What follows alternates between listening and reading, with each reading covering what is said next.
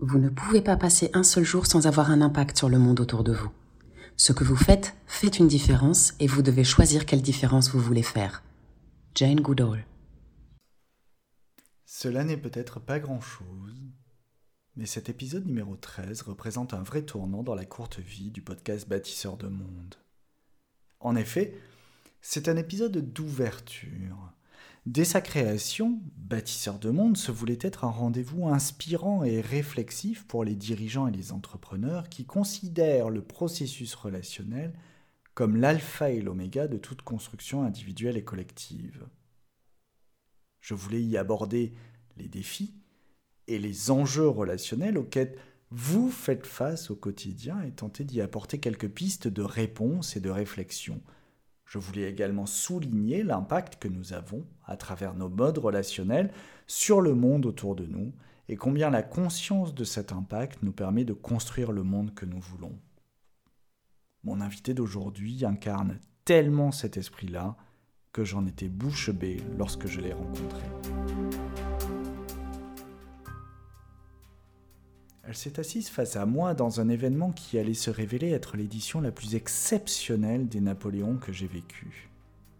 Des gens qui ne se connaissent pas ou qui viennent tout juste de se rencontrer s'assoient autour d'une table et commencent à discuter. Nous avons tous vécu ça. Les conversations fusent, les rires aussi, les présentations se font, désordonnées toutes ensemble, et peu à peu chacun apprend à connaître la personne qui est assise de l'autre côté de la table. Personnellement, j'adore ces moments où l'autre est encore un univers à découvrir. Et ce soir-là, je n'ai pas été déçu. Parmi toutes les personnes passionnantes qui m'entouraient, soudain, je commençais à distinguer une voix. Je me tournais dans sa direction et je vis alors une jeune femme grand sourire, discuter intensément avec sa voisine. Non seulement j'étais en train d'assister à la naissance d'une belle amitié, mais en plus, j'étais en train de rencontrer une des personnes qui allait insuffler en moi une inspiration plus large. Le podcast devait absolument s'ouvrir à tous les bâtisseurs de monde. Car j'en suis convaincu, nous sommes tous des bâtisseurs de monde, chacun à notre manière. Claire Petro, la fondatrice des Pépites Vertes, ne fait pas exception à la règle, tout en restant exceptionnelle. Elle est pour moi l'incarnation d'une génération de bâtisseurs de monde, de ceux qui lancent des ponts entre les âges et les cultures. Claire n'a pas vocation à rester simplement un colibri. Elle est bien au-delà de ça. D'ailleurs, son pseudo Instagram, c'est Claire l'éclair. Tout est dans le nom car avec l'éclair vient la lumière, éclair et lumineuse, inspirante et frappe au cœur comme la foudre. Je vous laisse la rencontrer dans cet épisode. Je suis Franck-Joseph Morin et vous êtes sur Bâtisseur de Monde.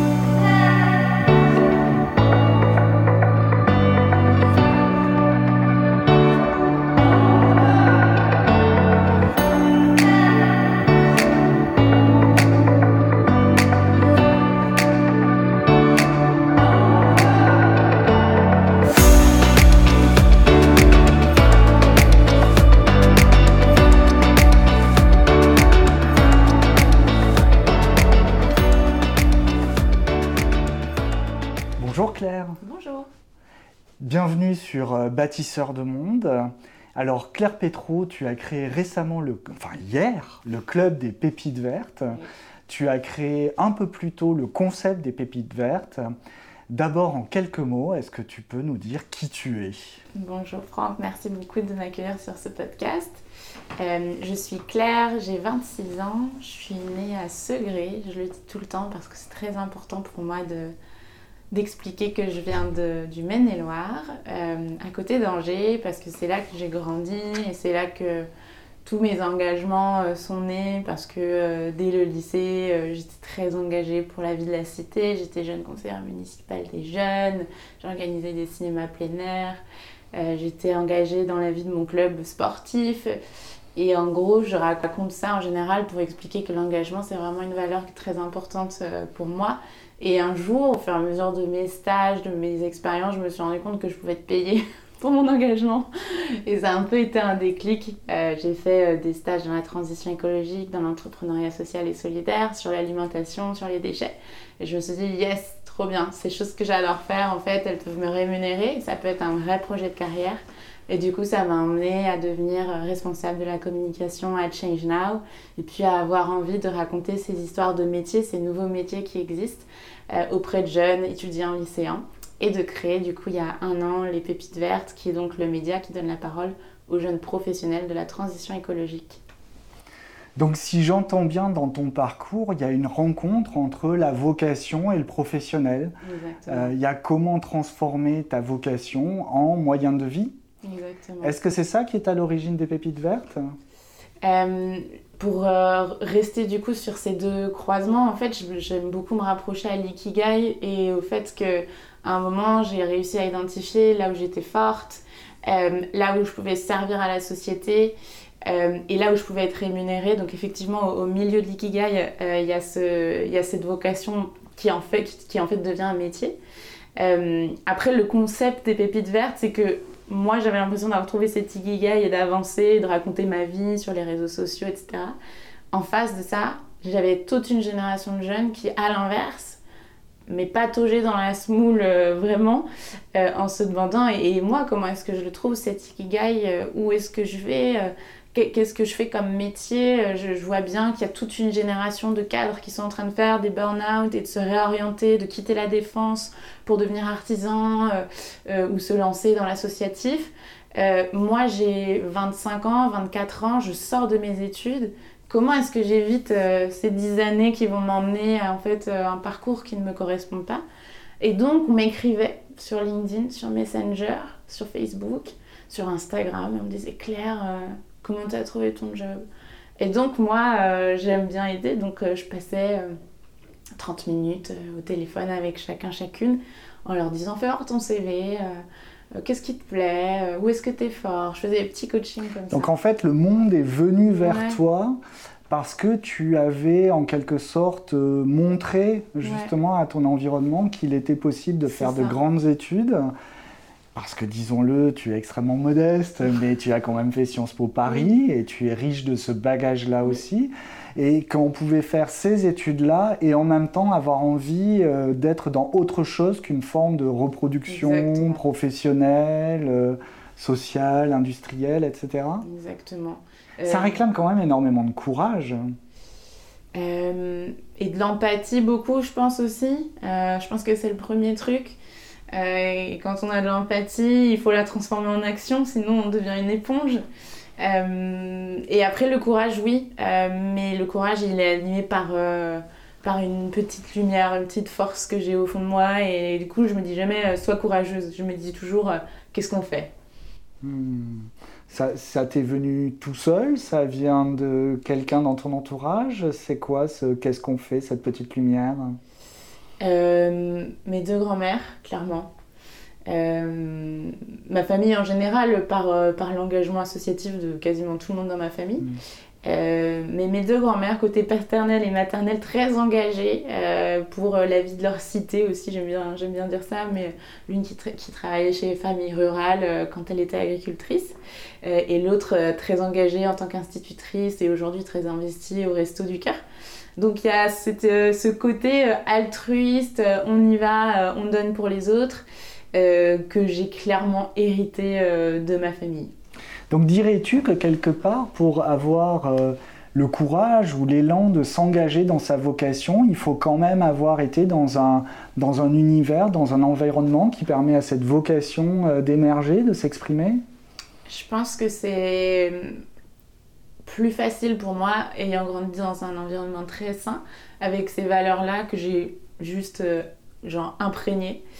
Euh, et je pense aussi que c'est plus facile quand on se rend compte euh, de ce que ça nous apporte en face. En fait, c'est pas du don comme ça de soi pour toujours. non, pas du tout.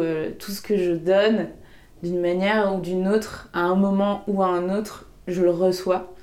Euh, en général, par exemple, les jeunes que j'aide, je sais pas, ils trouvent un job. Waouh, j'ai aidé quelqu'un à trouver un job, c'est fort quoi. Ils me disent merci, ils m'envoient un petit message. et du coup, bah, c'est ça un peu le, le fuel, c'est de dire ce que je fais est utile. et moi, je suis utile. C'est quand même cool dans ce monde de se sentir utile. Et tu fais une bonne transition avec le sujet de bâtisseur de monde parce que euh, au-delà de l'utilité, enfin, ce qui me frappe, c'est combien dans cette utilité-là tu crées du lien, ou que mhm. plutôt cette utilité-là s'exprime à travers les liens que tu crées et que tu développes. Or, bâtisseur de monde s'appelle bâtisseur de monde justement parce que le principe euh, euh, auquel je crois profondément, c'est que c'est uniquement par la relation qu'on construit, qu'on se construit individuellement, et puis qu'on construit un monde collectif. Euh, comment est-ce que tu abordes cette, relation-là? Comment est-ce que tu construis ton monde relationnel? Alors, euh, c'est rigolo parce qu'il y a une question euh, que je pose toujours dans les épisodes des Pépites Vertes, c'est qu'est-ce que tu dirais au, au, toi de 18 ans? En général, je demande ça aux gens et ça donne quelque chose de très mignon du style crois en toi, poursuis tes rêves, n'écoute pas les autres. Et puis, euh, il n'y a pas longtemps, euh, une de mes collègues, quand je travaillais encore à Changea, me dit Mais toi, Claire, tu dis quoi à la Claire de 18 ans? C'était même ma stagiaire, et du coup, elle mettait ça dans son rapport de stage. Et sur le moment, j'étais là Ouh là là, mais je me suis jamais posé cette question. Et en fait, du coup, j'ai pris un petit moment et je me suis revue vraiment euh, en train de, de, passer le bac à 18 ans.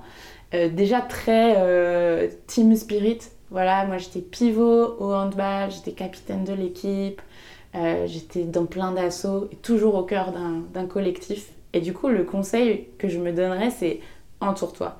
Et donc, c'est vraiment au cœur de tous les projets que je mène que de me dire, tu vois, là-bas, là, le phare, c'est là où tu veux aller. Juste sur le bateau, si tu rames toute seule, en fait, tu n'y arriveras jamais. Donc, tu mets qui dans la barque et comment est-ce que tu t'assures que ensemble vous atteignez un objectif utile, encore une fois. Mm. Euh, donc en fait, pour moi, le collectif et l'esprit d'équipe, il est essentiel. Sans ça, je ne me sens pas épanouie. Mm. Et quels sont... Euh, enfin, ça, là, avec quoi je pourrais être en t'écoutant, c'est que de temps en temps, ça pourrait être beaucoup. Euh, et je me demande euh, comment, euh, quels sont les défis relationnels justement que tu rencontres sur ce chemin-là, à toujours vouloir rassembler, à toujours vouloir créer un collectif mm. autour des choses qui sont importantes pour toi. Comment, comment est-ce que tu gagnes ces, ces, mondes relationnels-là? Quels sont les défis que tu rencontres sur ton chemin? Ben, Je pense qu'il y a quelque chose en moi qui donne envie de fédérer. Donc ça, c'est assez facile, il suffit d'être convivial, euh, d'identifier des personnes qui partagent des valeurs, c'est très important. Euh, donc ça, c'est la partie un peu facile. La, partie difficile, et je reviens sur un mot que j'ai dit tout à l'heure, c'est l'empathie. Euh, quand on est trop empathique comme moi, on est une éponge émotionnelle avec une grande charge mentale de tous les gens qu'on a envie d'aider. Donc comment est-ce qu'on se protège de ça? Comment est-ce qu'on se protège de ça encore plus quand on est manager, par exemple, d'une équipe qui est bénévole? Euh, donc on, est empathique et puis en plus les gens sont bénévoles donc ils donnent du temps euh, au projet donc on peut pas être tyrannique et c'est pas du tout euh, l'objectif mais en même temps il faut savoir être un leader qui tranche et ça c'est très difficile pour moi mmh. parce que pendant très longtemps, on m'a dit que j'étais une commandeuse. à l'école, sur la cour, on m'appelait la commandeuse. J'ai vraiment été harcelée à l'école comme ça. Et du coup, toute ma vie, j'ai voulu ressortir, enfin toute ma vie, j'ai 26 ans, j'ai voulu me, détacher de cette image de commandeuse. Donc je deviens la leader, j'essaye de devenir une leader éthique. Euh, mais c'est dur de, de, faire ça hein, tout en devant euh, faire des décisions et prendre des hmm. décisions euh, parfois tranchées. La ligne de crête est fine entre l'empathie et l'autoritarisme comme si les deux devaient être opposés, alors qu'en fait, euh, ils peuvent être complémentaires. Enfin, moi, j'ai des exemples d'empathie tyrannique autour de moi. Ça marche bien. Euh, bah justement, en fait, c'est aussi envahissant que euh, l'autoritarisme. Hein. Il y a quelque chose que j'ai traité dans un, dans, un autre poste qui était la, la, la toxicité positive. Hein, le, fait de mais si tu dois croire en toi, euh, mais si t'es bien, euh, mais si enfin tu peux tout abattre, tu peux tout faire, etc. qui peut être très toxique selon la manière dont c'est reçu par la personne. Est-ce que c'est quelque chose euh, qui est à ta conscience à chaque fois que tu es en relation avec tes bénévoles? Est-ce qu'il y a des éléments comme ça, qui te, des, points de vigilance euh, que, que, tu gardes en mémoire?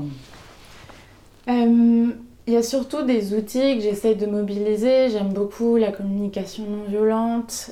j'essaye de, discuter et d'échanger surtout sur, avec le jeu, sur les émotions. Mais par contre, euh, aujourd'hui, je me sens mal outillée pour euh, faire des retours euh, qui soient assez constructifs pour tout le monde parce que, parce que moi, j'ai été manager de salariés en fait pendant deux ans. Et du coup, on prend des habitudes quand on manage des salariés, même si on n'est jamais que top-down et que dans la manière dont j'invente quand j'essaye d'inventer les relations au travail, j'espère que les juniors peuvent nourrir les seniors, les seniors peuvent nourrir les juniors par exemple. Je pense qu'on a tous beaucoup à s'apporter. Mais il y a toujours un référent qui est là pour dire bah, ça, ça marche, ça, ça marche pas. Donc ça, euh, moi je l'avais bien intégré et là, vioup, euh, bah, c'est pas pareil parce que les gens ils sont pas payés pour ce qu'ils font, ils donnent du temps. Euh, donc pour répondre à ta question, je pense qu'aujourd'hui j'ai pas encore trouvé toutes les bonnes manières. Je peux juste dire que l'équipe qui travaille avec moi de manière bénévole me rend tellement bien. Bah, ce que j'ai essayé de faire tant bien que mal. J'en dis souvent avec transparence. En fait, j'ai peur que vous me preniez pour un tyran et me dites mais n'importe quoi, mais t'as pas du tout l'air, pas du tout l'air tyrannique. Donc en fait, c'est en discutant avec eux, parfois carrément, qu'ils me rassurent hmm. sur mes propres peurs. c'est là où ça devient euh, un processus relationnel. Euh, par opposition à un leadership qu'on pourrait poser descendant, en fait. Euh, j'entends que ton ce que tu poses comme un de tes grands enjeux relationnels aujourd'hui, c'est vraiment de créer de l'engagement. Et euh, ce que j'entends aussi, c'est comment tu crées cet engagement à partir de ton engagement propre. tu as parlé de vocation, tu as parlé d'influence, on va dire, familiale, que tu, euh, que tu euh, euh, comment on dit, syncrétises en fait, hein, et que tu distribues. Et je me demande toujours un petit peu s'il est possible de faire ça de manière indéfinie, de manière systématique, d'être constamment à cet endroit de channeling, de, de, distribution d'énergie. Bon, tu te doutes que la réponse, enfin la, la, question est un peu orientée. Comment tu, comment tu fais pour te ressourcer, pour être capable de constamment déployer cet effort d'engagement C'est très facile, je vis seule.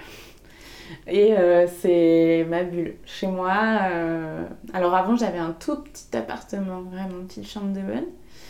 Les gens me disaient mais comment fais-tu pour vivre dans ce petit truc? Et j'étais là, mais c'est génial ce petit truc, c'est mon espace à moi, vous vous rendez pas compte, je comprends pas pourquoi vous comprenez pas que c'est génial. Puis récemment, euh, j'ai quand même passé le pas, j'ai doublé euh, mon espace vital et j'ai trouvé un super appartement dans le 11e quartier que j'adore. Euh, et je vis seule et c'est un bonheur pour moi de, de, vivre ma solitude, d'avoir beaucoup de moments de solitude dans toute ma semaine, d'aller dans des terrasses de café, d'écrire. Je suis jamais vraiment seule quand je suis dans une terrasse de café, il y a tout le bruit autour, mais je suis avec moi.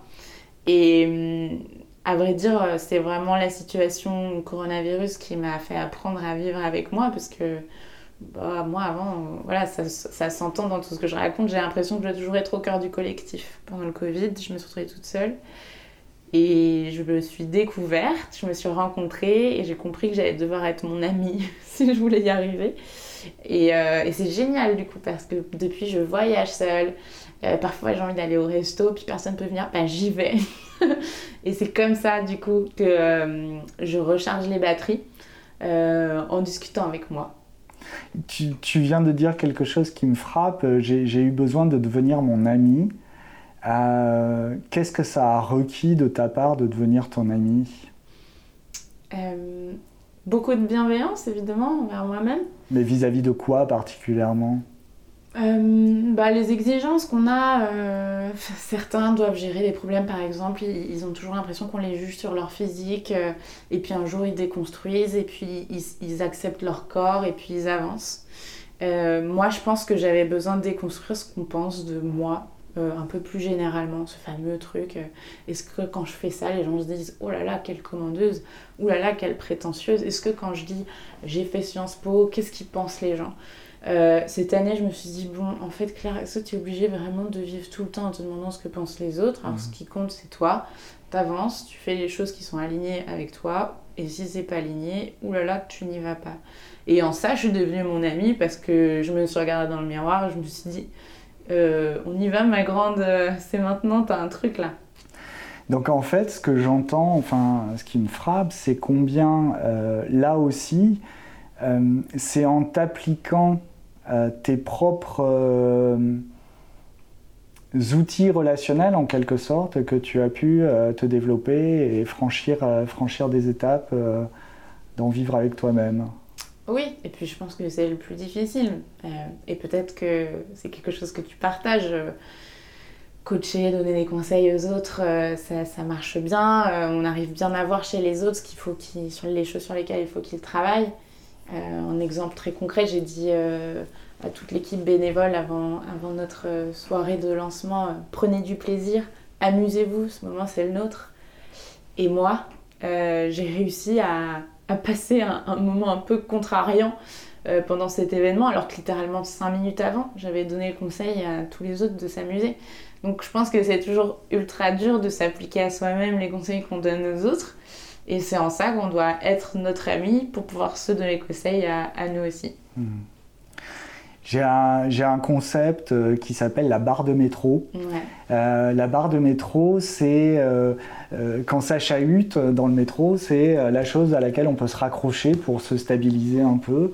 Et dans mes rêves les plus fous, j'imagine que chacun d'entre nous avons une barre de métro à l'intérieur de nous, dans notre monde interne, à laquelle on peut se raccrocher quand ça chahute un peu trop.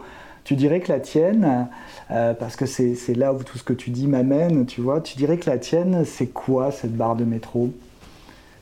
Euh, instinctivement, en t'écoutant, j'ai deux choses qui me sont venues. J'ai la chance, j'ai deux barres de métro. Euh, la première, c'est un tatouage que je me suis fait quelques semaines après avoir vécu une, une période difficile de, de notion d'effondrement du monde et de la civilisation où on passe toujours par plein de phases très difficiles, dont, celle du deuil de, ce monde qu'on nous a vendu, euh, qui n'existe plus. Et, à la fin de cette phase, en général, on, arrive dans la phase de- d'envie de, construire et, d'aller de l'avant. Euh, J'avais vu euh, le projet Blue Turn Earth de Jean-Pierre Gou, qui consistait à, à voir la Terre tourner comme ça très lentement des images de la NASA sur une musique méditative. Euh, pour se rappeler qu'on est un euh, et qu'on n'est rien, mais qu'on est quand même le tout. Je vois ce, ce- ce- cette terre et je fais cette expérience au moment où, je me rends compte un peu de l'état du monde. Et en sortant, euh, je me dis, je, veux pouvoir mobiliser cette pleine conscience à tout moment de ma vie, parce que je commençais à prendre la parole en public à ce moment-là, ça me stressait. Euh, donc je vais faire un- une méditation auprès d'un lac et le lendemain je me fais tatouer euh, un point bleu et j'en fais un point d'ancrage. Et quand j'appuie euh, sur ce, point bleu je suis au bord du lac et là tout va bien quoi. Je remobilise ces émotions là ça c'est une chose mais il faut y penser faut, y penser. L'autre chose c'est mon carnet tout simplement parce qu'en fait il y a beaucoup de choses dans ma tête. Et une fois qu'elles sont écrites sur mon petit carnet eh ben, elles sont ailleurs et, mon esprit est soulagé et, et du coup pour les personnes qui sont visuelles comme moi euh, et qui sont un peu kinesthésiques aussi parce que accro au crayon et à l'écriture c'est vraiment quelque chose que je conseille d'avoir toujours avec soi un petit carnet. Donc c'est intéressant parce que euh, là où euh, dans mon idée la barre de métro elle est interne, toi tu les as externalisées. Et effectivement je trouve qu'en termes de, d'exigence vis-à-vis de soi-même, ça peut être bien de les externaliser quelque part. Il y a un moment où on peut commencer par aller de l'extérieur vers l'intérieur. Ben, c'est c'est des outils, encore une fois, j'avoue que moi, c'est comme ça que j'avance. J'ai un, j'ai un sac à dos. Euh, la montagne est haute euh, et je vais avoir besoin de différents outils en fonction euh, de l'étape de la randonnée. Mhm. Donc du coup, pour le moment, effectivement, euh, je, les, je, les, mets dans le sac à dos et puis peut-être qu'à un moment, ils seront juste au fond de mon cœur, tout naturellement. Internalisé. J'appelle ça métaboliser. Voilà. C'est inspirant, effectivement. Et, et, je me demande avec tout ça, parce qu'il y a quand même une très grande maturité dans tes paroles. Il y a surtout, euh, avec quoi je suis là, c'est beaucoup d'ouverture, quelque chose qui s'ouvre vers un, avenir euh, assez, assez grand en termes d'éventail. Et euh, je me demande où t'en es où, toi, justement, dans ton interne. Tu viens de passer plusieurs jours à parcourir la France dans tous les sens pour faire tes interviews. Tu as lancé les Pépites Vertes vendredi dernier. Tu as lancé le club des, des Pépites Vertes hier qui va être, euh, qui va réunir euh, ben, euh, ce dont tu vas nous parler dans un instant, c'est-à-dire les gens qui sont des pépites vertes, les fameuses pépites. T'es où toi dans tout ça là Parce que j'imagine que t'as pas pu beaucoup rester seul justement et te, te recentrer dans ta solitude ces derniers temps? effectivement, je, je, suis dans une phase de l'entrepreneuriat puisque je considère que ce que je fais c'est entreprendre. Euh, avec raison. Avec, euh, voilà. Euh, je suis dans une phase très créative. Donc pour une personne créative comme moi, c'est agréable. j'ai fait aussi des études un peu de, design, donc je suis dans la partie divergence. on, est on, a, on, a, le paperboard et on écrit toutes les choses qu'on peut faire, qu'on veut faire, et on les teste. après, on a une barre d'énergie.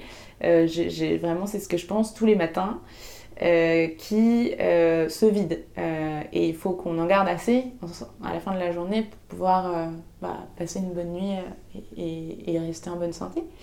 Donc la question actuelle en ce, en ce, mercredi 7 septembre, c'est bah, comment est-ce qu'on gère cette barre d'énergie et toute cette créativité sur le court moyen terme mmh. pour réussir à imaginer un projet qui dure dans la durée. Euh, et qui va euh, au plus haut qu'il puisse aller. Donc je suis au milieu de cette phase euh, entre l'envie de tester plein de choses et le côté rationnel qui dit assez vite il va falloir trancher, réduire pour pouvoir bien dormir et faire les choses de manière efficiente. Et est-ce que c'est là que tu pourrais te heurter à, toi-même dans le fait de trancher, décider euh, tout à l'heure, tu parlais euh, de cette ligne fine entre empathie et, euh, dirigisme quelque part. Est-ce que c'est quelque chose qui, qui pourrait être bloquant pour toi de tomber d'un côté ou de l'autre? Ben, c'est surtout, enfin, c'est aussi que choisir, c'est renoncer.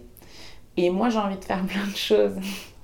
Donc, il va falloir à un moment que je trouve un moyen de prioriser les choses sur lesquelles on peut avoir vraiment de l'impact. Et en vrai, c'est comme ça que je vais gérer ma boussole.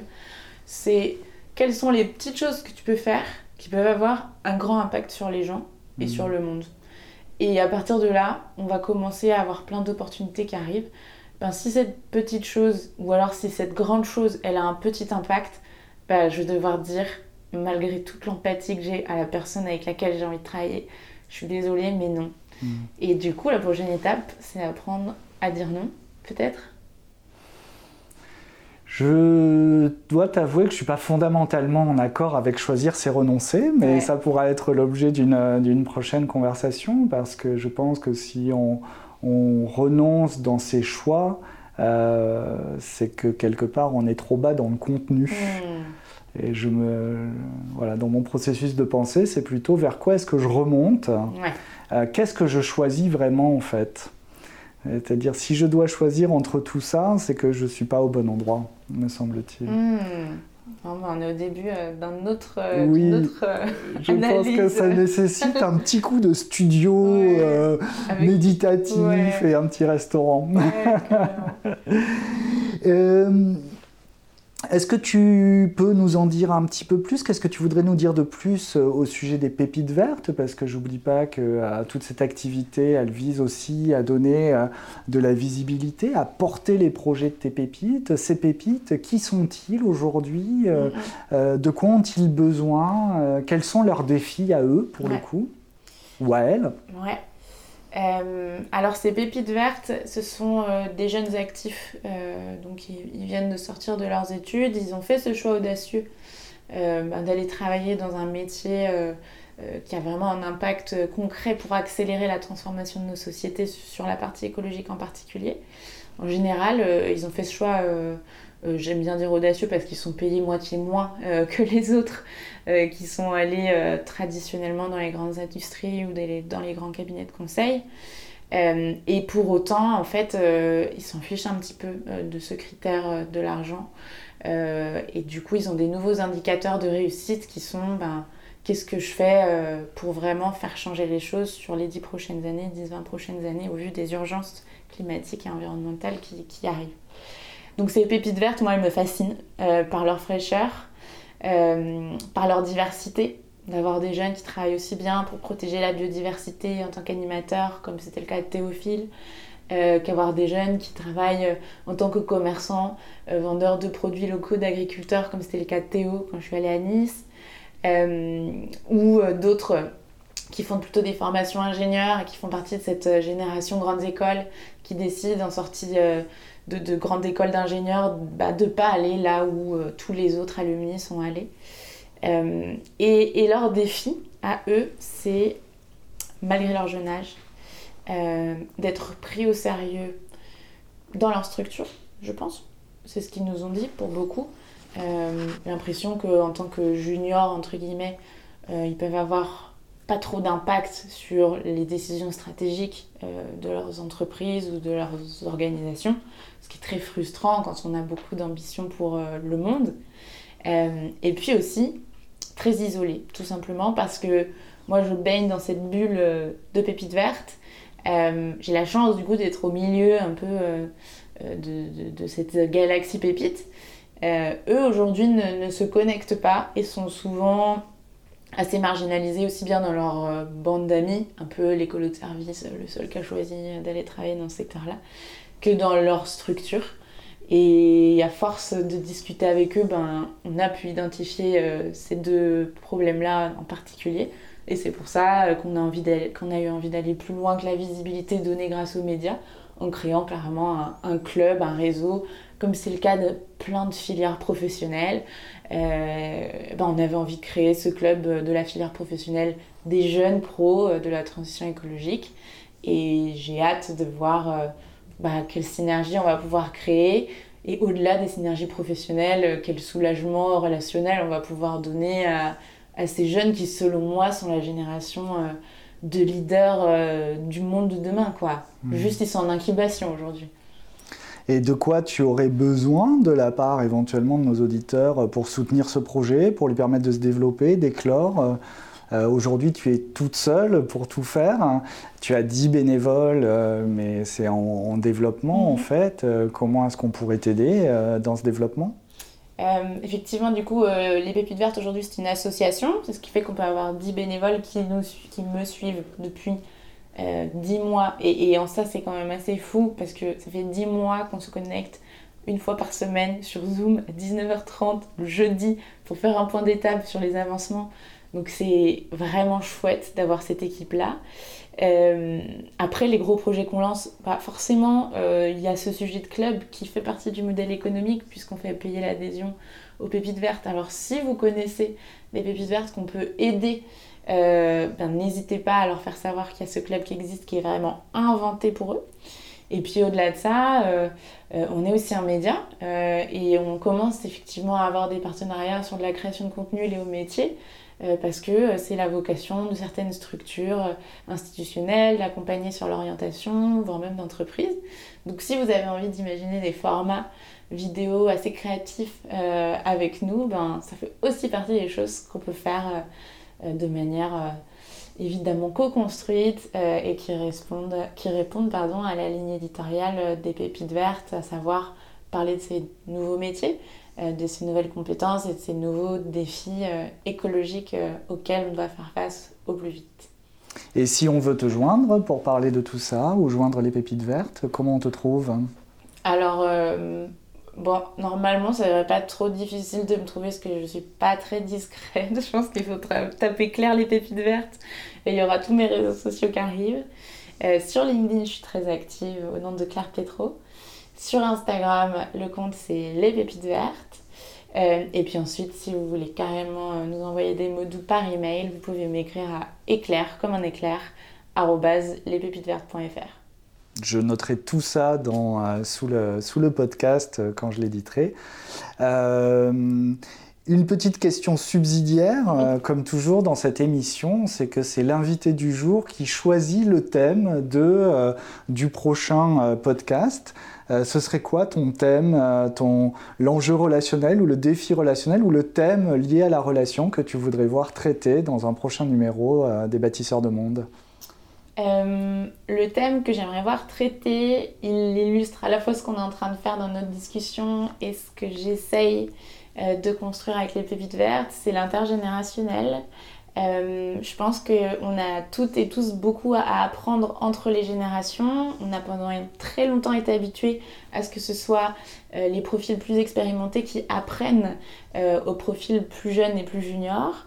Puis on a eu cette phase avec le numérique où les juniors ont commencé à avoir du coup plein de nouvelles compétences, appétences, expertise sur les outils du digital et qui ont recréé un lien génial aussi avec les grands-parents. J'adore installer euh, des applications ou des choses comme ça à mes grands-parents parce que on est dans un échange incroyable où je sais faire des choses et puis je les aide et puis eux en face ils m'apprennent des choses que moi je sais pas.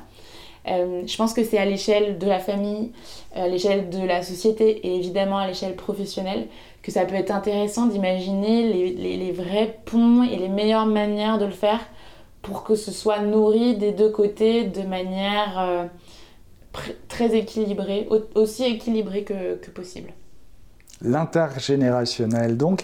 Et puis ce que j'entends à travers ce thème, c'est comment les générations sont capables de construire ensemble plutôt que euh, de se passer juste le flambeau. Euh, c'est qu'est-ce qu'on est capable de faire ensemble. Ça correspond à, ben, ce que tu entends par là? C'est ça. Et puis quelque chose qui me frappe beaucoup, qui m'a frappé sur euh, les deux dernières années. on a d'un côté des jeunes qui, qui définissent une génération de boomers euh, et puis on, a cette génération qui, définit les jeunes de, petits cons un peu. Euh, quand il y avait le Covid, on disait les jeunes font des Covid parties, euh, etc. à quoi ça sert en fait de, s'insulter comme ça les uns les mmh. autres mmh. quand en fait on a sincèrement besoin de tout le monde pour aller vite et bien sur ces sujets urgents de transformation solidaire et écologique en particulier. Donc voilà, apaiser un petit peu euh, le débat intergénérationnel. Je pense que ça fait partie des choses qui peuvent être intéressantes à creuser. Ce qui ouvre euh, tout un univers sur apaiser un petit peu le débat inter d'une manière générale dans une période où c'est plus les, euh, les séparations, voire les ségrégations qui prennent le pas sur l'universalisme et l'universalité. Claire, euh, je te remercie énormément de ta participation à Bâtisseur de Monde. Je rappelle qu'à partir de demain, 8 septembre, les pépites euh, seront publiées euh, par ton partenaire 20 minutes.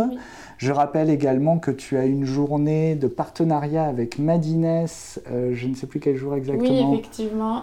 il y aura toute une, une journée de conférence qui s'appelle la Madi Keynote et qui sera, je pense, disponible en replay. Et ce sont des intervenants qui parlent du monde de demain. Donc, si ça peut vous intéresser, il ne faut pas hésiter. Super, cette hyperactivité euh, t'honore. Euh, je te souhaite quand même de retrouver ton centre, de trouver un peu de tranquillité pour pouvoir te ressourcer, pour amener les pépites vertes. Dans, dans, leur avenir. Je te souhaite tout le bonheur du monde dans cette aventure et je me réjouis de t'y retrouver. Merci beaucoup. Au revoir Claire. Au revoir. Merci d'avoir écouté cet épisode de Bâtisseurs de Monde. S'il vous a plu, n'hésitez pas à le liker, à le partager, à le diffuser le plus largement possible. N'hésitez pas non plus à vous abonner à la chaîne YouTube Mycelium Consulting ou à Bâtisseurs de Monde sur vos plateformes d'écoute préférées. Nous pouvons également nous retrouver sur le site internet mycelium-consulting.com. Vous pouvez aussi m'envoyer un message à frank at mycelium-consulting.com pour me faire part de vos feedbacks et de vos suggestions de thèmes pour d'autres épisodes. Je vous donne rendez-vous dans 15 jours sur vos plateformes de streaming préférées en audio ou en vidéo pour continuer à explorer votre impact relationnel dans notre prochain épisode. Merci et à bientôt.